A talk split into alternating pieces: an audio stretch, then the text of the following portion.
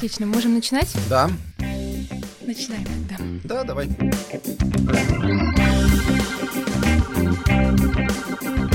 Всем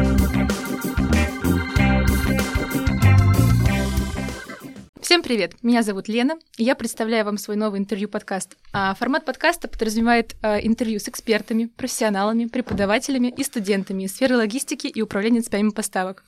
Здесь не будет много теории, и после прослушивания моего подкаста вы не станете экспертом, однако вместе с вами мы узнаем, почему люди выбирают логистику как основную профессиональную деятельность, как развивается их карьера, и послушаем интересные истории из их практики. Повторюсь, меня зовут Лена, мне 22 года, я закончила бакалавриат по направлению логистика и управление цепями поставок в Высшей школе экономики, и сейчас я учусь в магистратуре на направлении городское транспортное планирование. После стажировок в Nike, X5 и Procter Gamble меня пригласили на позицию аналитика цепей поставок в Dodo Brands, где я сейчас и работаю.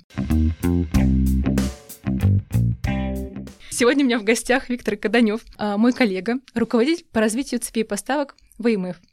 А, его жизненные и карьерные пути действительно очень интересны. Давайте узнаем о них подробнее. Виктор, добрый день. Добрый. Здравствуйте. Расскажи, пожалуйста, чуть подробнее о себе и своей позиции, на которой ты сейчас работаешь.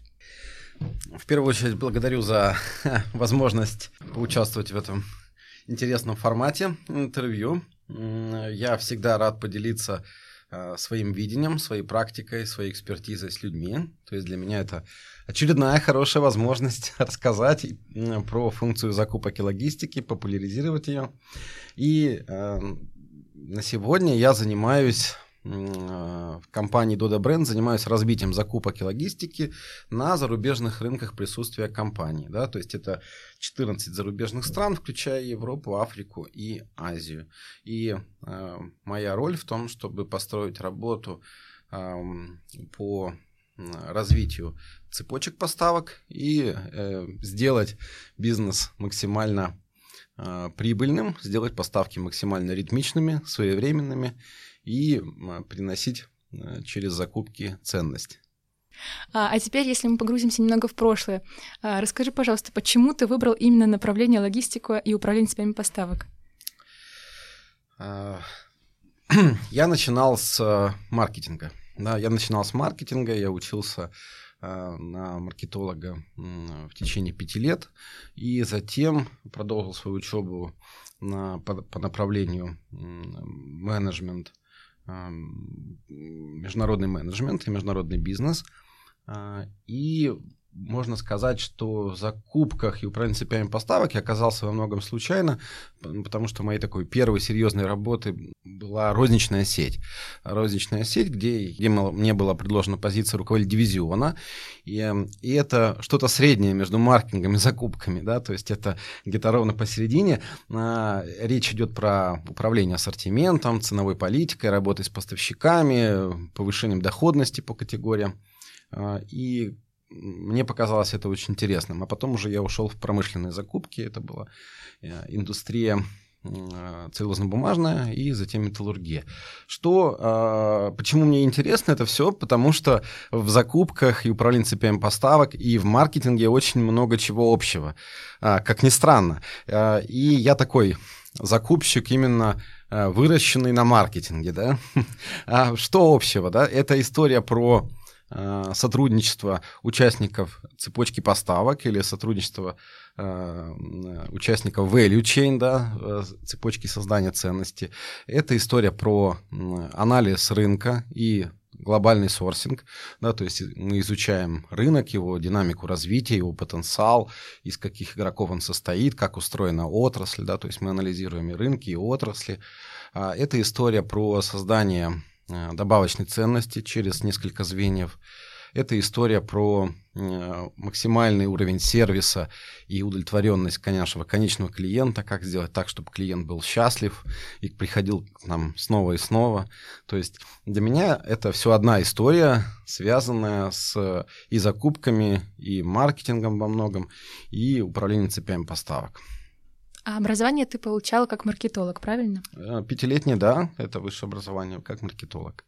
А дальше уже э, было образование магистрское, оно было э, в области международного управления. А я еще знаю, что ты учился за границей в том числе. Расскажи, пожалуйста, об этом подробнее.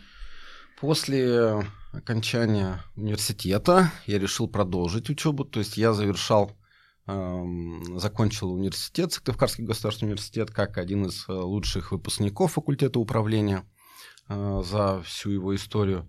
И мне очень рекомендовали поступить в магистратуру. Я поступил, это была магистратура Высшей школы менеджмента СПБГУ. А, образование там полностью шло на английском языке, мастер International Business. А, хорошее, такое престижное, интересное образование. И когда я там учился, мне повезло в каком-то смысле. Я принял а, участие в конкурсе и выиграл грант на учебу за рубежом. Это был университет Кёльна э, в Германии и Стокгольмская школа экономики в Швеции. И эти школы я сам выбрал. Мне всегда хотелось побывать в Германии, а про Швецию то, что там очень высокий уровень образования, подготовки специалистов. Поэтому эти две школы. И да, я уехал а, в Западную Европу и Скандинавию. Расскажи, пожалуйста, после этого, когда ты вернулся, ты сразу вышел на работу? Да. В качестве кого? вот как раз в ту самую розничную сеть в качестве руководителя дивизиона. А если вот продолжая эту тему, а, ты можешь, пожалуйста, поделиться, а, в чем, на твой взгляд, главные проблемы, которые могут возникнуть в карьере молодого специалиста? И вот с какими проблемными факторами а, молодые люди сталкиваются в первые годы работы? Ну, мы пошли уже таким более э, эм, серьезным вопросом, да, то есть с биографической справки закончили, и э, раз уж мы переходим э, к таким вещам, про которые можно подумать и поговорить, то я, будь готова, Лена, буду давать нестандартные ответы. То есть ты их вообще не ожидаешь получить. Мы нисколько не репетировали с Еленой эту встречу, поэтому и вообще многие ответы там, они происходят экспромтом. Я Э, если говорить о том, э, с чем сталкиваются молодые специалисты, основная проблема, они сталкиваются с низкой степенью зрелости бизнеса. Да, то есть с низкой степенью зрелости бизнеса, где бизнес, например, и руководители, и собственники а, ориентированы не на долгосрочное стратегическое развитие, то, что у них есть какой-то план а, экспансии, то, что у них есть какая-то корпоративная стратегия, функциональная, у них нет ничего. Да, то есть это бизнес э, про выживание, это бизнес с низкой степенью ответственности перед сотрудниками, перед контрагентами, где плохо платят поставщикам, где не выстроены бизнес-процессы, где увольняют сотрудников одним днем, где, там, где внутри есть какие-то различного рода схемы между, между руководителями, между сотрудниками. То есть это бизнес с низкой степенью зрелости, и для молодых людей может быть большим разочарованием то, что их обучали неким лучшим практикам, как устроено. Я сам через это прошел, да, то есть когда, когда ты изучаешь э, Э, различные кейсы там на уровне McKinsey и BCG, смотришь, как это могло работать бы, смотришь там sustainability reports компаний Nike, э, IKEA там и так далее, и э, изучаешь лучшие практики по управлению персоналом в, в японских корпорациях и в американских, проводишь их какие-то сравнительную характеристику, а потом приходишь в русскую компанию, где вообще ничего этого нет, и где э, цель выживания любой ценой, там, и все законы бизнеса и здравого смысла, э, и какой-то деловой этики попраны. То есть ничего из этого нет. И, конечно же, это сильно обливает холодной водой, сложно к этому приспособиться, и для кого-то это разочарование превращается в том, что все крылья отваливаются, и сотрудник там при, приунывает. Для кого-то это э, возможность принять участие в подобной практике, вот, то есть стать частью этого, гармонично в это влиться, адаптироваться в самом худшем смысле этого слова а для кого-то есть возможность э, посмотреть, как делать не надо, и, и вынести из этого определенные уроки. Кто-то уходит там в свой бизнес после этого, кто-то уходит там в компании выше уровнем, да. То есть в зависимости от силы личности, от э, системности взглядов, э, все выносят разные уроки из этого контраста. Я думаю, что я вынес самые лучшие уроки. А я правильно тебя поняла, что это касается в основном российских компаний, то есть не международных? А, да, я думаю, что так, и при том, что не всех российских, Да, то есть э, малый, средний и крупный бизнес э, в России тоже сильно разный, и также он разный между, там, например, Москвой и там, небольшими городами в регионах. То есть это все несколько разные истории, но я говорю про такой типичный малый, средний российский бизнес. Вот про что имею в виду. Но это не единственный вызов, с которым сталкиваются сотрудники молодые. Второй вызов заключается в том, что а, нет сильных практик ну, то есть нет э, инструментов, глубины понимания со стороны непосредственных руководителей зачастую, да, о том, как эта функция должна работать. То есть уровень компетентности и профессионализма руководящего состава довольно низкий, и все руководствуются неким там своим каким-то мировоззрением, там, своим каким-то видением, и это не соответствует вообще лучшим практикам, да, то есть никто ничего не читал, нигде не был. Ну, все считают, что умеют заниматься закупками и логистикой. И, и там дают тебе 10 добрых советов, от которых толку так-то мало на самом деле, да, то есть и низкий уровень компетентности, и то, что нет каких-то, ну или не было хорошо, каких-то профильных образований и каких-то авторитетных авторов, да, учебников, и вот сам институт развития компетенции в этой сфере, он такой достаточно локальный, ситуационный. Э, и это накладывает отпечаток. То есть не у кого учиться, по большому счету. Ну, то есть э, не на что ориентироваться. Западные, э, западные практики, они какие-то очень далекие, да, там все говорят, у нас там своя российская специфика, а свои практики у нас как будто бы особо и нет, да, вот. Э, это вторая проблема, да, то есть это общий уровень зрелости, я до этого говорил, а второй это, в принципе, ур... низкий уровень профессионализма и компетенции именно в этой области, в области управления цепями поставок.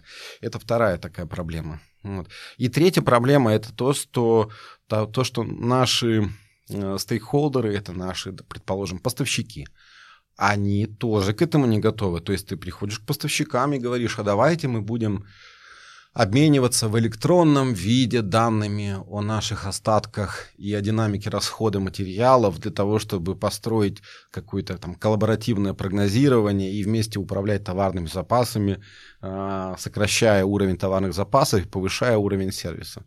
Они такие, что?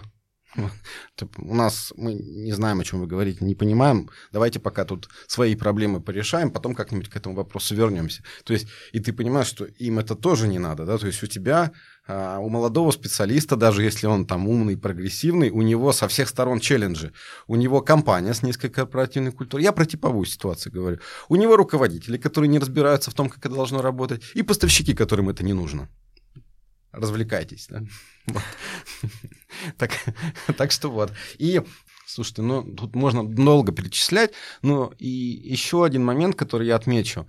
Э, ну, мы используем сейчас с тобой в разговоре разные э, слова, такие как логистика, закупки, принципиальных поставок.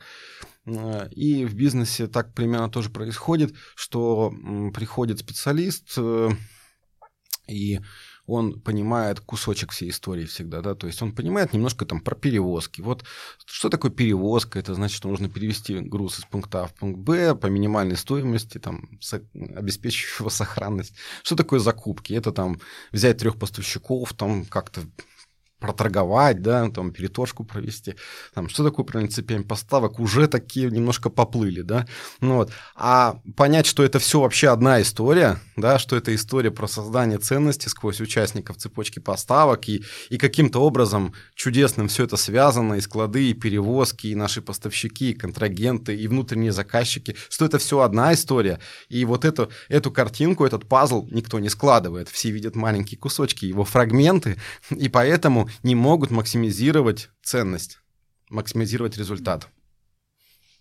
Ты перечислил столько сложностей, с которыми сталкивается специалист. Ты можешь, пожалуйста, дать какой-нибудь совет молодым специалистам, чтобы с этим успешно справиться? Да, я могу дать совет. Сейчас, э, на самом деле, последние годы, ну, так это года с 15 с 16 развиваются профессиональные сообщества.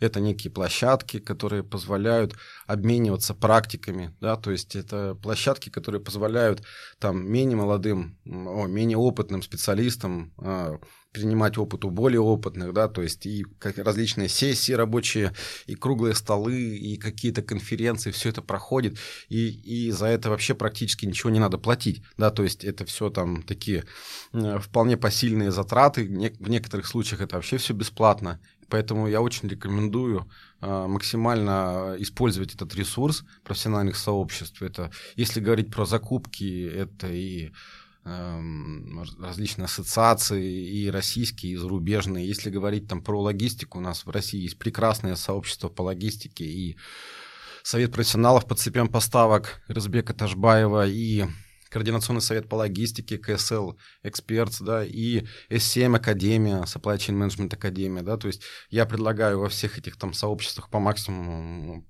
состоять, подобрать себе наиболее интересные и максимально участвовать именно в, в такой работе, да, то есть за это не надо там, э, на это не уходит слишком много времени, за это не надо там платить каких-то больших денег там с, со спорным результатом, и будьте уверены, там вам понадобится год-два для того, чтобы совершенно по-другому взглянуть на свое функциональное направление и на там ту пользу, которую вы можете принести.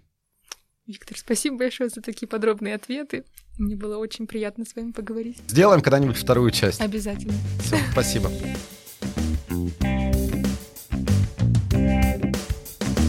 Thank you.